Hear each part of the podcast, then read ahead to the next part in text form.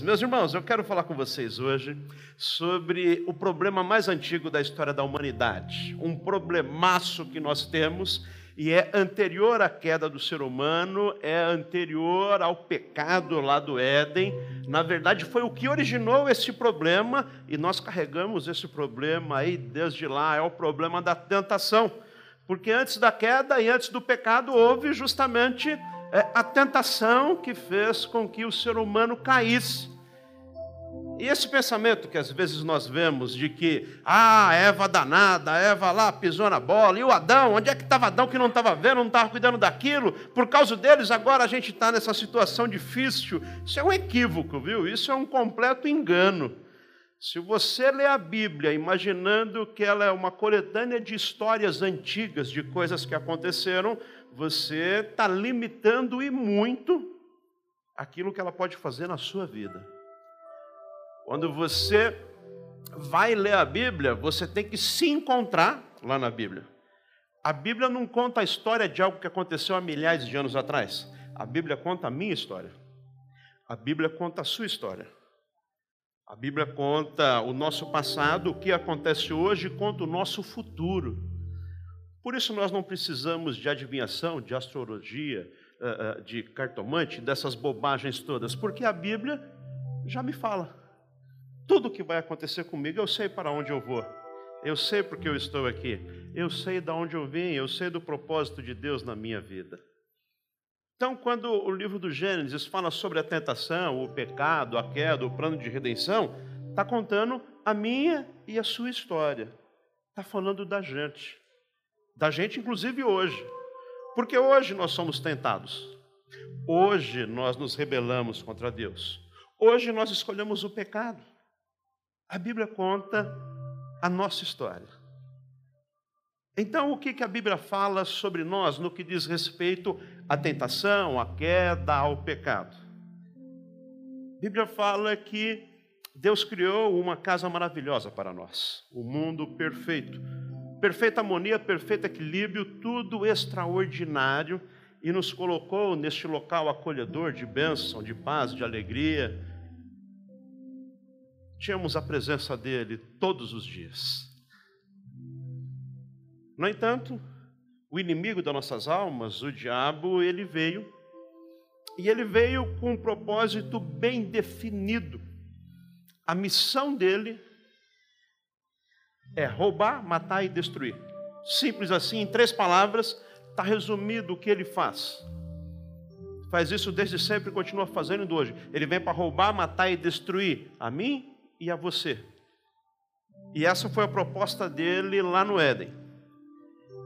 E ao contrário do que o imaginário popular às vezes tenta colocar, ele não vem com um tridente, ele não vem com rabo, ele não vem com chifre, ele não vem fedendo enxofre, ele não vem dizendo: Cheguei! Ele vem de forma sutis, nas entrelinhas.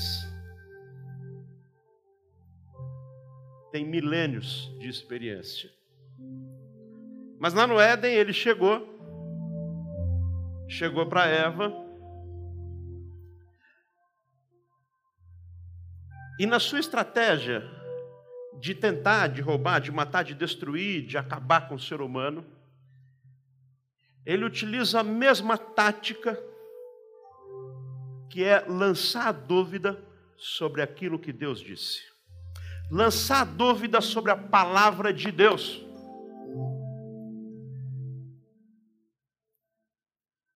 Escuta, tudo que tem aqui é de vocês? Todos os pomares, eh, toda a criação. Deus fez tudo isso para vocês? Sim, fez. E é fantástico o que Deus fez por nós. Tudo lindo e maravilhoso, perfeita harmonia. Então é tudo de vocês, vocês podem tocar em tudo, mexer em tudo, provar de tudo. Sim. E aquela árvore ali? Não, não, só naquilo Deus falou que não é para a gente tocar, no restante é tudo nosso. Ah, é? E por que, que Deus falou para não tocar naquela árvore? No... Então, Deus disse que o dia que a gente comer daquele fruto, a gente vai morrer. É mesmo? Deus disse isso mesmo? Deus disse que o dia em que comer daquele fruto você morre, você se arrebenta. O dia em que você tocar naquela árvore você está perdido. Foi isso que Deus disse? Tem certeza que Deus disse isso?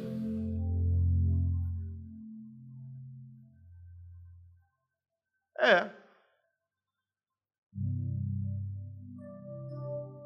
Ah, não é bem isso, não. Você está muito fundamentalista, você está muito crente, você está muito. Você está levando muito ao pé da letra. Você tem que interpretar aquilo que Deus disse, você tem que rever. Isso aí é coisa antiga. Quer saber de uma coisa, Eva? Quando você comer daquela fruta, você vai ser como Deus. Será?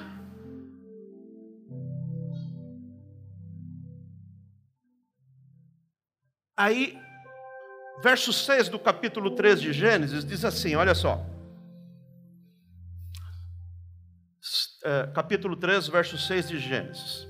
Quando a mulher viu que a árvore parecia agradável ao paladar, era atraente aos olhos e, além disso, desejável para dela se obter discernimento. Tomou seu fruto, comeu e deu a seu marido, que o comeu também. É bonito, é agradável, parece ser gostoso e mais, tenho a impressão que não é bem aquilo que Deus disse.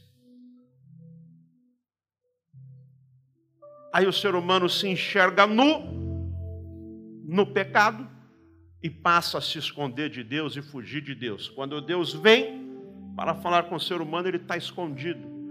Adão, cadê você? E o ser humano inicia então o seu processo de fuga de Deus. E até hoje é assim. Essa é a minha história. Essa é a sua história. Deus fala: não toca nisso, você vai se arrebentar, você vai quebrar, você está perdido. Não deseje isso, não prove isso. O caminho que eu tenho para você é um caminho muito melhor. E o que, que a gente faz? Está lá, gente. E está aí. A velha serpente continua por aí relativizando aquilo que Deus disse e dizendo: olha, não é bem assim, não. Isso aí, isso aí tá, foi dito há milhares de anos atrás, era outra gente, outro povo, outra cultura. Você está muito radical. Pega nada, não, rapaz. Deixa de bobagem.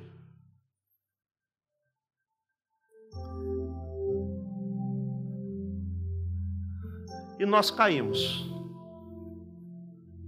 É sutil começa lançando dúvida sobre a palavra de Deus. Mas lançar dúvida é apenas a pequena pedrinha de tropeço. Já tropeçou num degrauzinho, numa pedrinha, foi catando cavaco, catando cavaco, catando cavaco, lá na frente você se arrebentou todo? É assim. A dúvida sobre a palavra de Deus é aquela pedrinha e ninguém tropeça em montanhas, nós tropeçamos em pequenas pedras, em pequenos degraus. É a dúvida, é a relativização daquilo que Deus disse. Atenção, princípios são imutáveis. O que era pecado continua sendo pecado e continuar sendo pecado. O que era abominação aos olhos de Deus continua sendo abominação aos olhos de Deus e continuará sendo abominação aos olhos de Deus. Aquilo que nos afastava da presença de Deus continua nos afastando da presença de Deus e continuará nos afastando da presença de Deus. Princípios não muda. A Bíblia é um livro de princípios espirituais que rege a nossa vida. Quer viver bem? Siga a palavra de Deus. Não muda. Não muda. É a mesma coisa. Mas inicia assim, lançando a dúvida sobre a palavra de Deus. E esse processo de cavar, catar cavaco, se arrebentar lá na frente, é a sedução. A sedução. Primeiro, A serpente lançou a dúvida, a serpente é a tipificação aqui do diabo. Mas depois, é, lançando a dúvida, atraiu o olhar da Eva para é, o fruto e veja o poder da sedução. Quando a mulher viu a árvore, parecia agradável ao paladar, coisa boa, atraente aos olhos, além de desejável. É o poder da sedução de tal forma que Adão caiu e se arrebentou, e a gente cai e se arrebenta também. Mas num contexto espiritual, o que está acontecendo aqui é o seguinte: vou explicar para vocês. Deus criou tudo e nós, a imagem e semelhança dele, ápice da criação, e criou tudo perfeito. Mas aí o diabo vem lança a dúvida, poder da sedução, e a gente cai. E a gente se arrebenta. É o diabo apontando o dedo para Deus e falando: Está vendo? Você está vendo?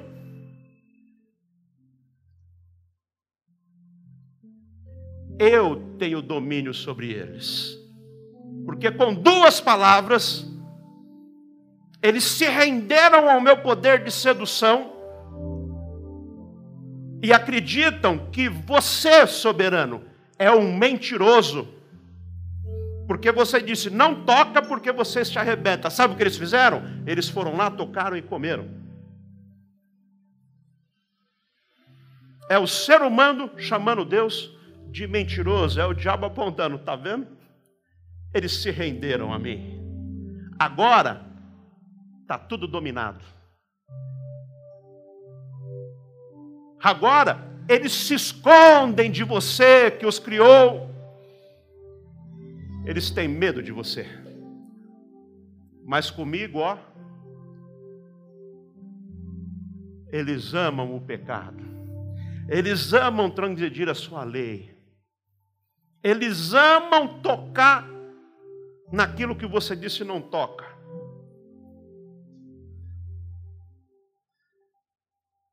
Mas esse é só o princípio da história. E neste momento, é que o plano de redenção da humanidade é revelado.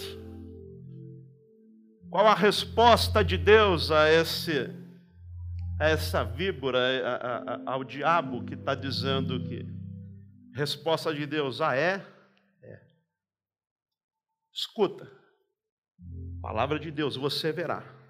Da semente da mulher nascerá aquele que vai pisar a sua cabeça. Você será destruído por completo de uma vez por todas. O plano da redenção está traçado.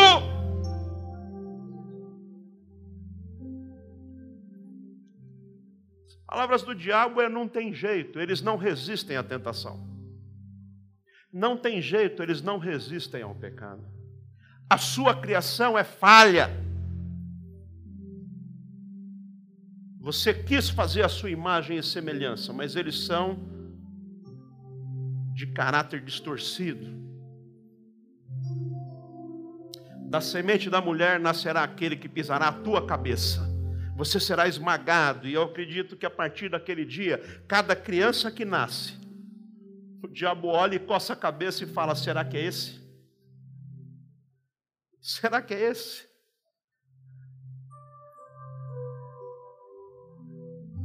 Até que o próprio Deus decide vir ao mundo e mostrar: é possível é plenamente possível vencer a tentação, é plenamente possível vencer o diabo, é plenamente possível vencer o pecado, e eu vou, como homem, sujeito a todas as tentações, sujeito a todas as coisas deste mundo, e eu vou mostrar que é possível. Então ele veio 100% homem, o Verbo se fez carne e habitou entre nós.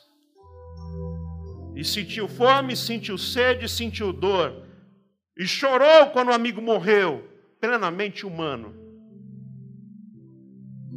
Vai até João Batista, batizava no deserto. E no ato do batismo os céus se abrem. e ali é revelado. Está esperando aquele que vai pisar a sua cabeça? Esse daí, ó, é o meu filho amado. Nele está toda a minha alegria. Esse vai pisar a sua cabeça. Esse vai mostrar que é possível. Este é o Redentor, este é o Salvador, este é o Messias. Saído do Jordão depois do batismo, depois de ouvir a voz de Deus dizendo: Esse é o meu filho amado. Mateus capítulo 4 diz que o Espírito vai levar Jesus ao deserto para quê? Para ser tentado. Paulo chama Jesus Cristo de o segundo Adão. O primeiro Adão caiu na tentação lá no paraíso. Jesus Cristo de Nazaré, o segundo Adão, na fala de Paulo, vai vencer a velha serpente no deserto. A cena é similar. O ambiente é diferente, o ambiente agora é inóspito. Depois de 40 dias de jejum, o diabo aparece. E a forma, o modo operante é o mesmo. Lançar dúvidas sobre aquilo que Deus disse. Para Eva, foi isso mesmo que Deus disse? Mas quando chega para Jesus, a dúvida novamente é a arma do diabo. Se és mesmo filho de Deus, se é verdade que você é o filho de Deus, olha a dúvida quanto à paternidade. Se é verdade que você é o filho de Deus, transforma essas pedras em pães. Deus disse que você é filho. Quero ver, prova, duvido. Mas Jesus Cristo tinha sua idade muito bem afirmada, sua identidade muito bem afirmada. Eu sou o que sou, eu sou o Alfa e o Ômega, o princípio e o fim, o que era, o que é e o que há de vir. Eu sou o Verbo de Deus, eu sou o Filho amado do Pai. E eu não preciso provar nada para você, porque quem sabe que é, não precisa mostrar para os outros, é e acabou. Jesus não teria a menor dificuldade em transformar pedras em pães, e aí é que está a tentação. Aquele que transformaria água em vinho, daria vista ao cego, levantaria o paralítico, curaria o leproso. Qual a dificuldade de transformar pedra em pão? A dificuldade é cair na tentação. Este é o grande problema.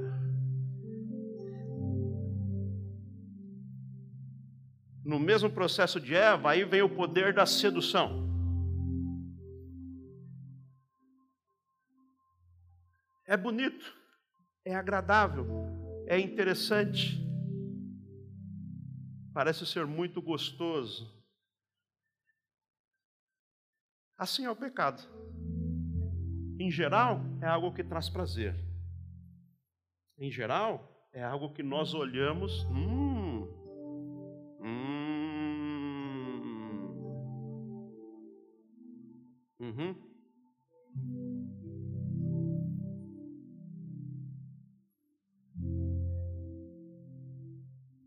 Aí vem o momento da tentação, em forma de sedução. Leva a um lugar alto, pináculo do templo, lança-te daqui para baixo, porque está escrito: aos seus anjos dará ordem ao seu respeito. E quando você fizer isso, você vai ser o cara. Todo mundo vai ver. Você vai se encher de fama. Tem algo mais sedutor do que fama? Do que fazer sucesso? Está aí as mídias sociais, né? O pessoal doido atrás de like, atrás de seguidores. Todo mundo quer seus cinco minutos de fama. Lança-te daqui para baixo. Poder da sedução. Leva Jesus e mostra todos os reinos da terra. Está vendo tudo isso aqui? Olha, eu tudo te darei, e sabe por que ele pode dar? Porque o homem colocou na mão dele, lá no Éden. Tudo isso eu te darei, se você prostrado me adorar. Olha o poder da sedução. Eu vou te dar fama, eu vou te dar poder. Você vai dominar sobre tudo. Olha a fruta aí de novo. Olha aquilo que Deus falou: não toque, não mexa nisso. Aparta de Satanás, somente ao Senhor teu Deus adorarás e somente a Ele prestará culto. O que, que Jesus está fazendo? Jesus está mostrando: é possível. Vocês podem resistir à tentação, vocês podem resistir ao pecado. Tem um plano de redenção para a sua e para a minha vida. Então o diabo fugiu da presença dele, os anjos vieram e o serviram. Na verdade está escrito: resisti ao diabo e ele fugirá de vós. Mas eu quero ainda trazer tudo isso aqui aos nossos dias para ficar ainda mais claro para você. Porque a tentação está aí, meus irmãos. E está cheio de gente caindo dia após dia. Tem gente esfriando na fé, tem gente desviando, tem gente esquecendo do Senhor, tem gente esquecendo que a missão é o reino, é a propagação do Evangelho. Que Jesus Cristo é o único e além dele não há outro. Seduzido pelas coisas do mundo, pelo que o mundo tem para oferecer. Está acreditando em coisas que este mundo tem para oferecer. Está atrás de poder, está atrás de fama, está achando que. Quantas pessoas estão caindo? Já caíram outros? estão avaliando: será que de fato vale a pena servir ao Senhor? Quero ler com vocês Salmo 73. Salmo 73 é um salmo de uma pessoa extremamente corajosa, que tem coragem de expor o seu coração e dizer: quase que eu caí na tentação. O nome dele é Azaf, e Azaf é crente ele dedica 100% da sua vida ao ministério e à obra. Ele é um levita, ele trabalha na obra do Senhor. Salmo 73, vamos ler? Salmo 73. Veja como o Asaf é crente. Ele inicia o texto dizendo: Certamente Deus é bom para Israel. Israel, você pode entender como sendo a gente, nós somos o Israel de Deus. Não é um estado lá incrustado no meio da Palestina, não. Não é uma situação geográfica, é uma condição espiritual. Nós somos o Israel de Deus. Certamente Deus é bom para Israel, para os puros de coração. Veja, ele é crente, ele não duvida que, eh, eh, de Deus, ele não duvida que Deus é bom, ele não duvida, não. Deus é e é bom. Eu creio nele. O homem é crente, no entanto, ele continua e vai falar da crise dele, da crise, da tentação que ele está vivendo. Quanto a mim, meus pés quase tropeçaram, por pouco não escorreguei. Por que, Azaf? Porque você quase caiu na tentação. Porque tive inveja dos arrogantes quando vi a prosperidade desses ímpios. Eles não passam por sofrimento. Tem um corpo saudável e forte estão livres dos fardos de todos. Não são atingidos por doenças como os outros homens. Por isso, o orgulho lhes serve de colar e se vestem de violência. Do seu íntimo brota maldade, da sua mente transborda maquinações. Eles zombam e falam com más intenções. Em sua arrogância, ameaçam com opressão. Com a boca arrogam para si os céus e com a sua língua se apossam da terra. Por isso, seu povo se volta para eles e bebem as suas palavras até saciar-se. O que, que ele está falando? Sabe por que as pessoas se desviam? Sabe por que as pessoas esquecem da comunidade da fé? Sabe por que as pessoas deixam os caminhos do Senhor? Porque estão seduzidas pelo mundo, por aquilo que o mundo oferece. E vê o ímpio e muitas vezes fala: olha, acho que está valendo a pena, viu? Está valendo a pena, porque aquele cara que rouba está se dando bem. Aquele que trai a esposa, ele vive aí numa luxúria e está tudo bem. Aquele outro lá, olha, e fica olhando para o mundo, e o Azaf fez isso. Ele falou: olha, parece que está valendo a pena. Por isso que o povo se desvia, Senhor. Ele continua. Eles dizem, os ímpios: como saberá Deus? Terá conhecimento Altíssimo? Assim são os ímpios sempre despreocupados aumentam suas riquezas. Certamente foi-me inútil manter o coração puro e lavar as mãos na inocência, pois o dia inteiro sou afligido e todas as manhãs sou castigado. Ele está numa crise terrível, existencial. Se eu tivesse dito, falarei com eles, teria traído os teus filhos. Quando tentei entender tudo isso, achei muito difícil para mim, até que entrei no santuário de Deus. E então, então eu compreendi o destino dos ímpios. Compreendi o propósito de Deus, compreendi aquilo que Deus tem para a minha vida. Certamente os põe em terreno escorregadio e os fazes cair na ruína, como são destruídos de repente, completamente tomados de pavor, são como um sonho que se vai quando a gente acorda, quando te levantares, Senhor, tu os farás desaparecer. Quando meu coração estava amargurado no íntimo, eu sentia inveja, agi como insensato e ignorante. Minha atitude para contigo era de um animal irracional. Contudo, sempre estou contigo.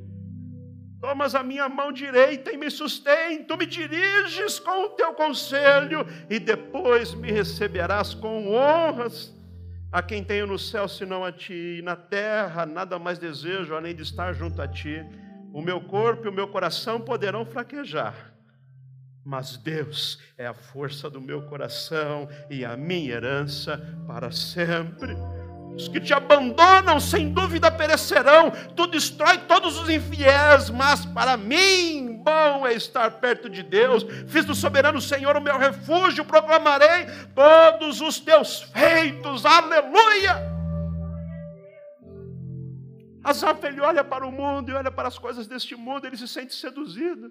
E ele fala: o ímpio está prosperando, quem faz coisa errada está se dando bem, o cara que recebe propina está enricando, aquele outro safado sem vergonha, ninguém descobre as maracutaias dele e está cada dia melhor. E ele fala: de que me adianta ser fiel ao Senhor? De que me adianta a vida de santidade? De que me adianta tanto tempo na casa de Deus? Que me adianta tanto jejum, tanta oração? De que está me adiantando? É o mundo oferecendo seu poder de sedução. E o que, que ele fala? Quase que eu caí. Quase que eu me arrebentei. Quando eu fiquei olhando, eu tive inveja deles. Impressionante como a Bíblia permanece extremamente atual. É a nossa história, meus irmãos. Não é apenas a do Azaf, não é apenas do Adão, da Eva, é a nossa história.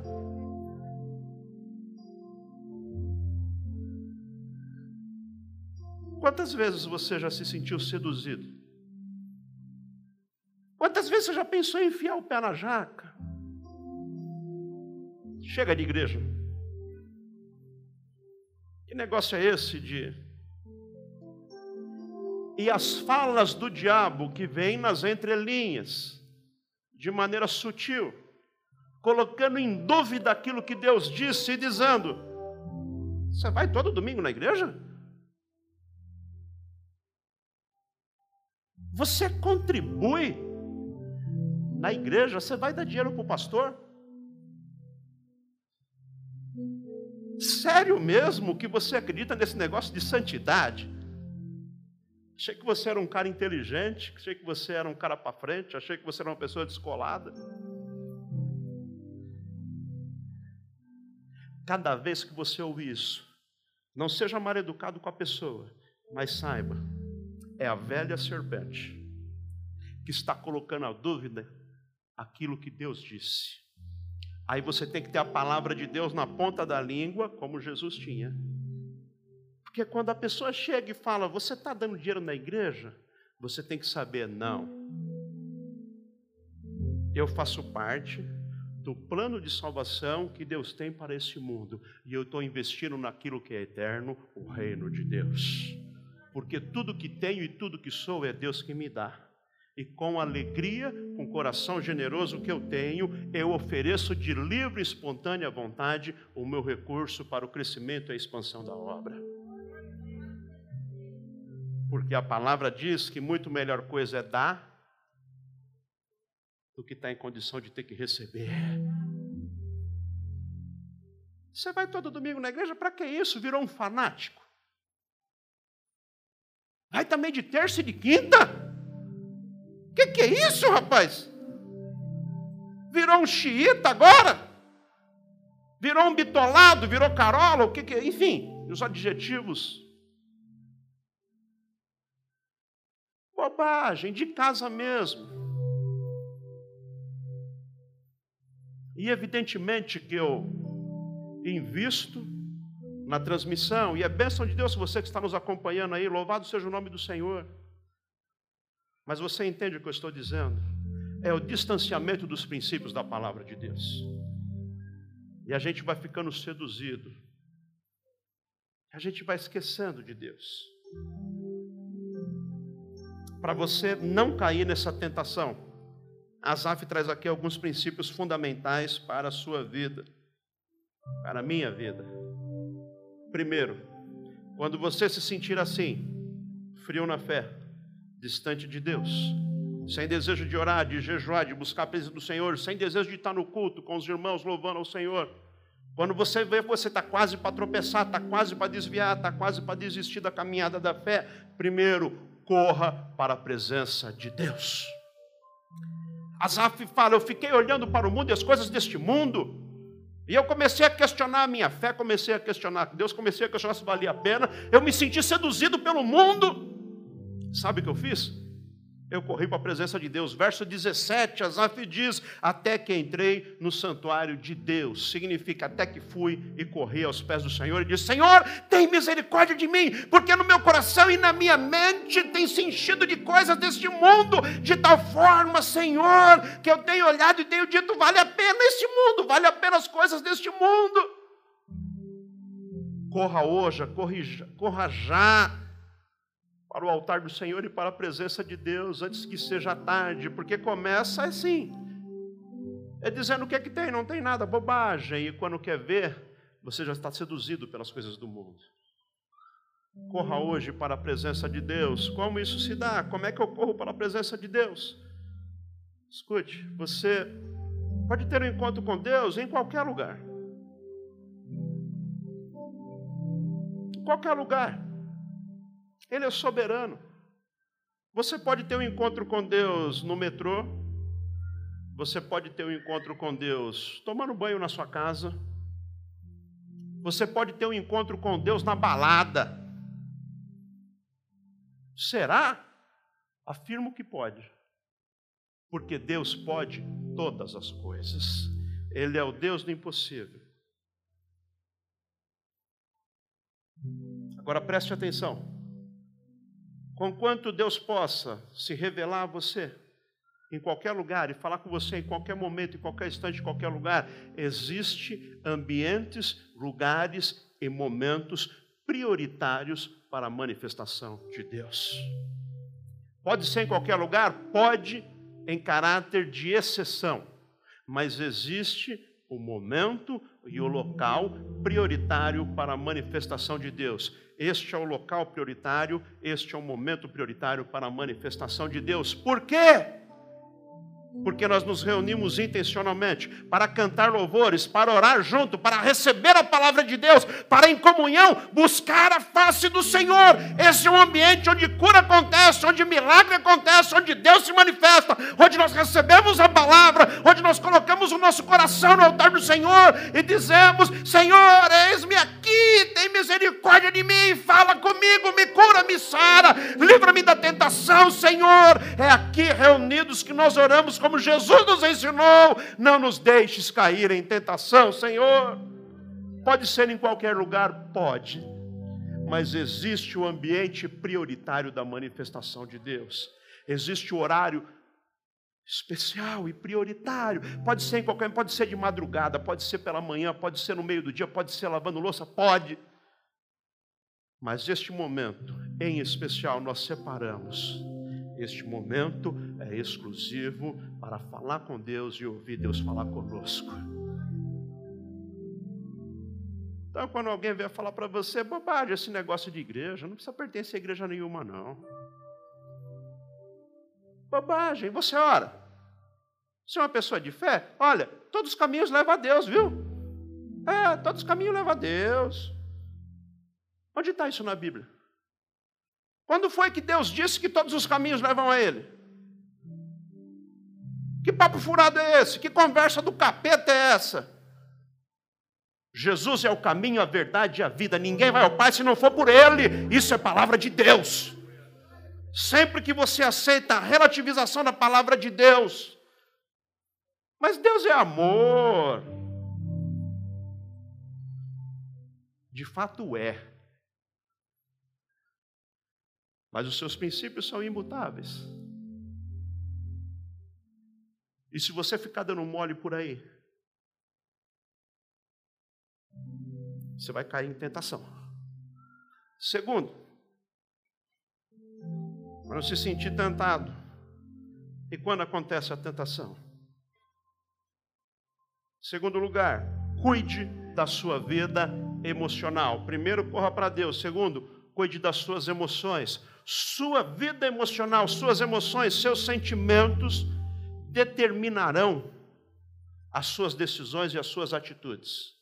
Uma pessoa fragilizada nas suas emoções está completamente à mercê de decisões equivocadas. Uma pessoa com baixa estima, uma pessoa com olhar equivocado quanto a si mesmo, se torna presa fácil de qualquer coisa que tem por aí.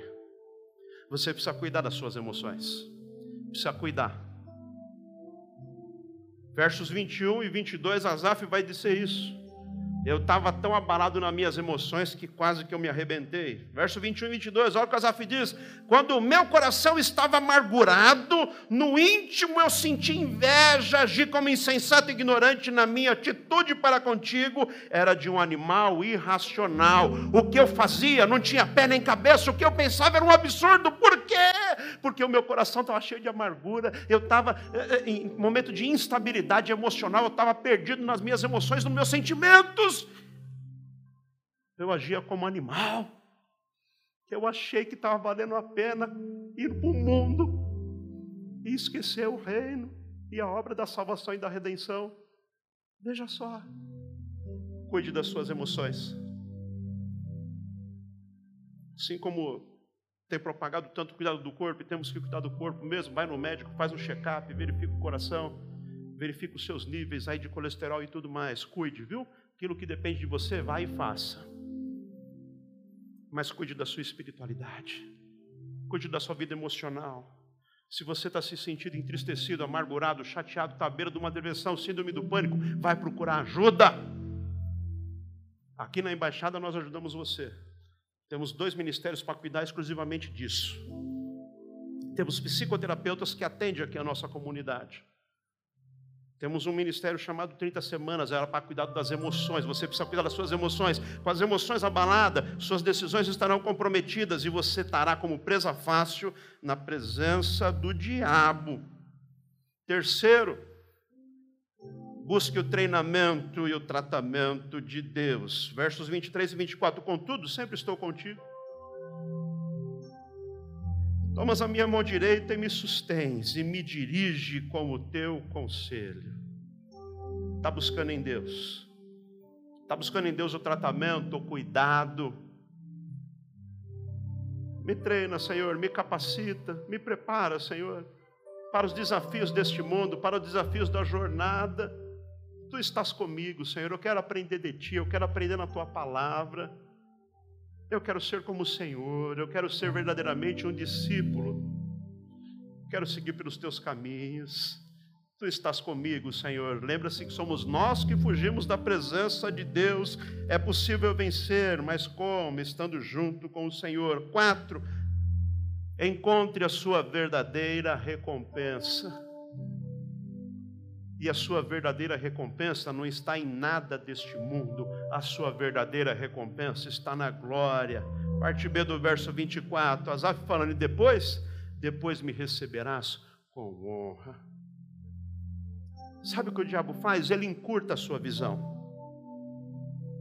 De tal forma que você só consegue enxergar o presente momento deste mundo. E sabe o que é essa vida? Essa vida é vapor, é fumaça, passa rápido e acaba. Mas o importante para nós é a eternidade, é no céu, é na morada celestial. Jesus disse: Eu vou preparar a morada para vocês, é a glória, o céu é o nosso destino, é lá que nós estaremos para todo sempre. Lá é a linha de chegada, meu irmão, a sua recompensa recompensa não é um triplex no jardim, a sua recompensa não é uma mansão no condomínio, não é um carro importado, a sua recompensa é a morada eterna, é a glória, é o céu, é para lá que nós vamos, é isso que nos interessa. Não perca o senso da radicalidade do Evangelho, veja o todo, você é um ser eterno. Sabe por que as pessoas se corrompem? Sabe por que as pessoas são seduzidas pelo mundo? Sabe por que as pessoas esquecem de Deus, esquecem da obra, esquecem do reino, esquecem do plano de salvação? Porque tem a visão encurtada e pensam apenas nesse presente mundo, nesse presente momento. Tudo isso vai ficar aqui, meus irmãos. A palavra é verdadeira. Este corpo veio do pó e vai voltar ao pó. Aquele homem que disse: acumulei celeiros e tenho tanto Posso viver tranquilamente, inclusive meus filhos e meus netos. Tenho riqueza. A palavra vem e diz: Você é um louco. Ainda hoje pedirão a sua alma. E quero ver o que, que você vai apresentar na eternidade. Você vai apresentar conta bancária? Você vai apresentar o que, que tem de bom nesse mundo? Tudo efêmero e passageiro, encontre a sua verdadeira recompensa. A nossa verdadeira recompensa é o Senhor, é a salvação, é a vida eterna. Não perca esta visão. Não permita que a sua visão seja limitada às coisas deste mundo. Quem vive com o olho na eternidade, quem vive sem perder essa perspectiva de que o reino o plano da redenção, a morada celestial, quando você sabe qual é o seu destino, você se torna uma pessoa de excelência neste mundo. De excelência. Quando você sabe que a sua recompensa vem de Deus, você te torna uma pessoa diferenciada. Veja o que Paulo diz aos Colossenses capítulo 3, verso 23 e 24. Que texto lindo, Colossenses 3, 23 e 24. Tudo que fizerem, tudo, tudo, tudo, tudo que vocês fizerem, façam de todo o coração, como para o Senhor e não para homens, não para mulheres, não para pessoas. Façam de todo o coração como para o Senhor, não para pessoas, sabendo que receberão do Senhor a recompensa da herança. É a Cristo Senhor que vocês estão servindo. Faça tudo para a glória de Deus. Os Coríntios ele fala: quer comamos, quer bebamos, façamos tudo para a glória de Deus. Isso é lindo. A recompensa vem de Deus. Faça tudo significa você vai dar uma varridinha na casa? Essa varreção tem que ser a melhor varreção da história da humanidade, porque eu estou fazendo é para a glória de Deus. Vou lavar uma loucinha? Não, a minha louça é a mais bem lavada que já existiu, porque eu estou lavando a louça para a glória de Deus. E aí não importa a sua atividade. Você pode ser pedreiro, eletricista, pintor, encanador.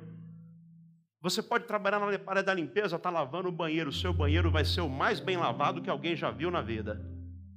Você pode ser o diretor de uma multinacional. Você vai ser o melhor funcionário, o melhor patrão, o melhor marido, o melhor naquilo que você sabe por quê? Porque eu estou fazendo é para a glória de Deus. Aí o diabo vai falar: você é puxa saco. Você está querendo aparecer? Não.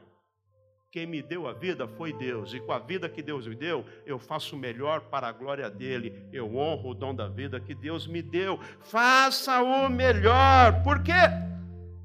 Porque você trabalha para Deus, e quem trabalha para Deus recebe a recompensa dele. Sabe por que tem muita gente frustrada, decepcionada, amargurado, rancoroso? Ah, ninguém viu o que eu fiz. Ah, ninguém me deu parabéns. Ah, ninguém me deu prêmio. Ah, ninguém. Porque está trabalhando para pessoas. E pessoas são falhas. Pessoas erram. Pessoas não reconhecem. Mas quando você trabalha para Deus, a sua recompensa vem dele, vem do céu. E aí você vive tranquilo, sabendo que aquilo que Deus tem preparado para você, ninguém rouba, ninguém tira. Está na glória, está na guardado. A traça não rói, a ferrugem não come, está guardado. Trabalhe para Deus. Trabalhe para a glória de Deus, porque quem trabalha para Deus recebe a recompensa dele. Aí você não fica segundo o padrão deste mundo. Se o salário for bom, eu trabalho bem. Meu trabalho é uma porcaria, mas também o salário não vale nada.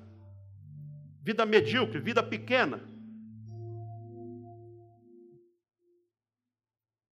O que eu faço não vale de nada, mas também. Olha essa empresinha que eu trabalho, olha essa lojinha, isso aqui não dá em nada, isso aqui não dá futuro, não. Olha a empresa que eu trabalho. Escute o que eu vou te dizer. A excelência não diz respeito ao lugar que você está. A excelência é sobre quem você é. A excelência não diz respeito ao lugar que você está. A excelência é sobre quem você é. Não importa se a empresa é pequenininha, não importa se o trabalho é de ajudante, de auxiliar, é de carimbador, não importa não é o lugar, é quem você é. Se você é uma pessoa excelente, se você faz o melhor, se você vive para a glória de Deus, não importa a sua função, não importa o seu lugar, aonde você estiver, vai brilhar a luz de Jesus Cristo. E quando as pessoas falam, por que faz tão bem feito? É porque eu faço para Deus, eu vivo para a glória dele, porque tem um espírito de excelência na minha vida, porque eu fui chamado, remido, sarado, curado por Deus, e agora eu vivo para a glória dele. Eu vou morar no céu, eu tenho uma recompensa, e a recompensa não é o salário no final do mês, embora isso tenha relevância, mas eu não vivo pelo salário, eu vivo para aquele que me deu a vida. Seus agentes são diferentes, o que te impulsiona é outra coisa.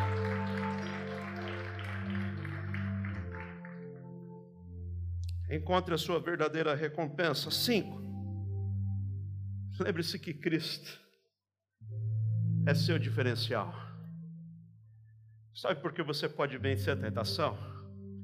Sabe por que você pode vencer o pecado? Sabe por que você pode vencer o mundo? Sabe por que você pode ser excelente? Sabe por que você pode ser uma pessoa acima da média? Sabe por que você é lâmpada, é, você foi chamado para levar a luz de Jesus Cristo para esse mundo? Sal da terra, gente que dá sabor, gente especial. Porque o seu diferencial é Jesus Cristo. Ele venceu o diabo, ele venceu a morte, ele tomou as chaves do inferno, levou o cativo do cativeiro, subiu aos céus enviou o Espírito Santo. E ele é quem te capacita para vencer toda a tentação, para fazer tudo com excelência, para ser melhor, para voar mais alto, para ir mais longe, para fazer a diferença no ambiente em que você está. Você pode vencer a tentação do mundo, não fica olhando para o mundo, não, meu irmão. Não fica flertando com o inimigo, não fica lançando sobre dúvida a palavra de Deus e relativizando. O pecado continua sendo pecado. A abominação aos olhos do Senhor continua sendo abominação e não vai mudar. E não caia nessa conversa, é, mas a gente tem que rever, a gente tem que atualizar. Sabe o que é? Isso foi escrito para uma outra cultura, isso foi escrito para um outro povo. Lembre-se da velha serpente. Dizendo, foi isso mesmo que Deus disse? Veja bem, veja bem, veja bem. Tira o mal pela raiz. É palavra de Deus. Ela não muda. Ele não é homem para mentir, ele não é filho de homem para se arrepender. Se ele disse, está falado, será cumprido. Permaneça firme em nome de Jesus. Fique em pé no seu lugar.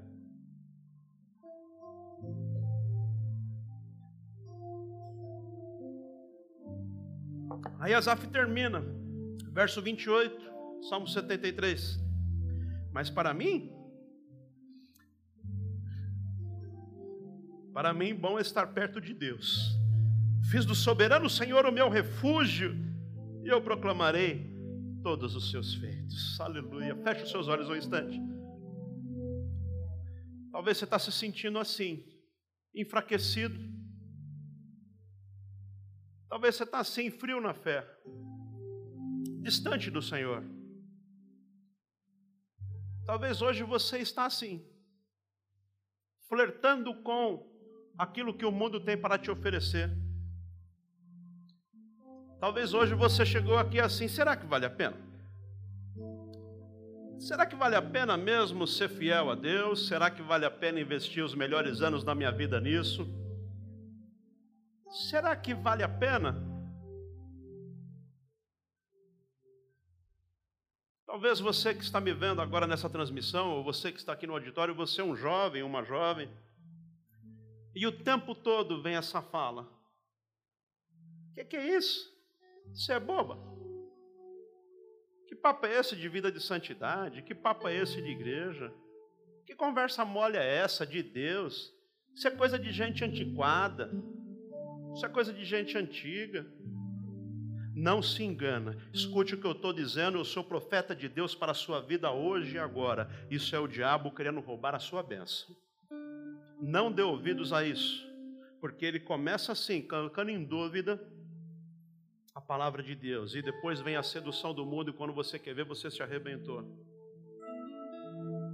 Caminho que Deus tem para você é um caminho de excelência, de bênção e de vitória. O seu futuro será brilhante, mas nas mãos do teu Criador, nas mãos do teu Senhor.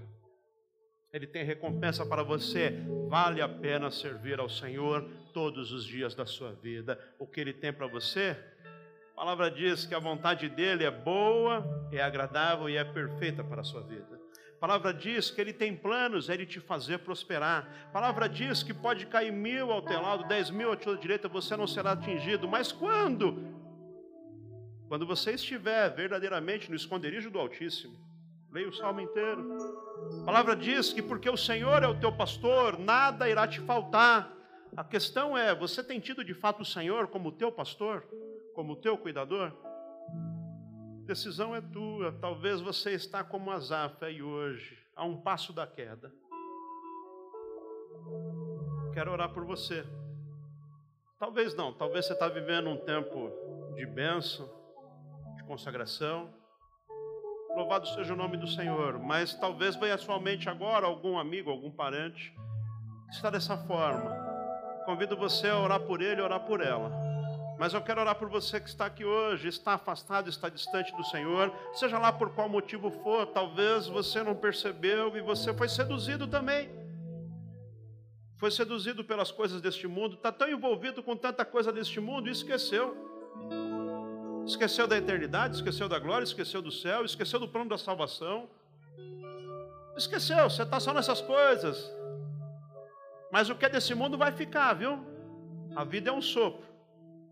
E quando a gente está lá no cortejo, no velório, você nunca viu um caminhão de mudança, você nunca viu um carro forte seguindo aquele que vai ser sepultado, porque fica tudo aí. E vai ficar mesmo. Mas o que, que você vai levar para apresentar ao Senhor? Porque essa é a sua verdadeira riqueza. Isso aqui de fato tem valor.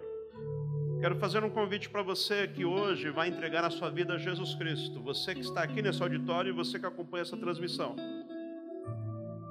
Hoje é o dia de você entregar a sua vida a Jesus por completo, de forma irrestrita. Hoje é o dia de você se arrepender dos seus pecados e da sua rebeldia e viver a vida, os planos de Deus. O propósito do Senhor é o melhor para você. Ou você que está afastado dos caminhos do Senhor, se afastou da igreja, seja lá por qual motivo for, hoje é o tempo de você voltar. Eu quero orar por você, quero orar com você. Você que está entregando hoje a sua vida a Jesus, você que hoje vai passar a fazer parte da família da fé, você que hoje está voltando à comunhão, repita essas palavras comigo. Repita esta oração. Oração se ensina e se aprende. Jesus ensinou seus discípulos a orar. Repita essa oração comigo. Diga assim: Senhor Jesus, hoje eu me arrependo dos meus pecados, da minha rebeldia. Perdoe, Senhor, Perdoe, Senhor. A partir de hoje, eu quero viver para a tua glória. Por isso eu entrego o meu coração, tudo que tenho, tudo que sou, nas tuas mãos. Guarda-me, Senhor, da tentação. Livra-me, ó Deus, do homem mau. Amplia a minha visão, para que eu veja o teu plano e o teu propósito na minha vida. A partir de hoje, eu viverei para a tua glória. Em nome de Jesus. Amém. Que bom que você fez essa oração. Bem-vindo à família. Bem-vindo à casa do Pai. Este é o local que Deus preparou. Família da fé é o ambiente que Deus preparou para você crescer. Ambiente de amparo, de cuidado, de proteção, ambiente de aprendizado, de acolhimento, de amor. Família da fé, Deus preparou para você crescer na graça e no conhecimento. Agora eu quero orar por todos. E se você lembra de alguém que está precisando da sua oração, apresente no altar do Senhor agora. Já já nós vamos orar pelos pedidos que veio aí pelo chat, pelo WhatsApp. Se você não enviou, envie agora, já vamos orar por você. Senhor, em nome de Jesus, nós vivemos num mundo, num mundo, Senhor, que jaz no maligno. Vivemos num mundo, Senhor, em que o inimigo de nossas almas, aquele que veio para roubar, matar e destruir, ele tem agido tentando distorcer a tua palavra, tentando roubar de nós os teus mandamentos, nos levando muitas vezes por um caminho de sedução, mas nesta noite, em nome de Jesus, nossos olhos são abertos. Nesta noite é desmascarada em nome de Jesus toda tentativa do inimigo de roubar de você a fé, de tirar de você a perseverança, em nome de Jesus eu repreendo a tentativa das trevas de tirar você do caminho do Senhor, de tirar você da família da fé, em nome de Jesus. Eu declaro sobre a tua vida um espírito de excelência, eu profetizo em nome de Jesus um espírito de perseverança. Em nome de Jesus, Vem Espírito Santo trazendo discernimento espiritual, sabedoria para o teu povo, Senhor, discernir o que é de Deus, o que é vontade de Deus, o que é caminho do Senhor e o que não é, e viver, Senhor, pela tua palavra, cumprindo os teus propósitos, os teus mandamentos, em nome de Jesus. Eu repreendo a frieza espiritual, em nome de Jesus, eu repreendo a visão limitada, seja ampliada agora para a glória de Deus, em nome de Jesus. Em nome de Jesus, eu profetizo um tempo, um tempo de renovo, um tempo de coração aquecido, um tempo da unção, do poder, um tempo sobrenatural de Deus sobre a tua vida de vencer o diabo, de vencer o pecado, de vencer as trevas, de vencer a sedução deste mundo, uma vida de santidade, de comunhão, de honra, de bênção, uma vida de excelência. Eu profetizo sobre a tua vida um novo tempo, um tempo de honra, um tempo, aleluia cheio da unção, da presença do Espírito Santo sobre você, em nome de Jesus. Senhor, aqueles que aqui não estão, mas são lembrados agora, porque também se desviaram, seduzidos pelo mundo, andaram aí mundo afora.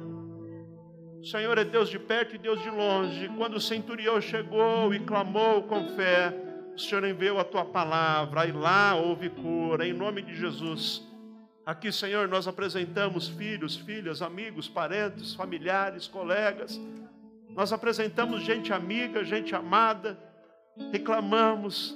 Tem misericórdia, Senhor, envia o teu Santo Espírito e toque agora. Toque agora, Senhor, em nome de Jesus. Promova meios. Em nome de Jesus, Senhor, situações.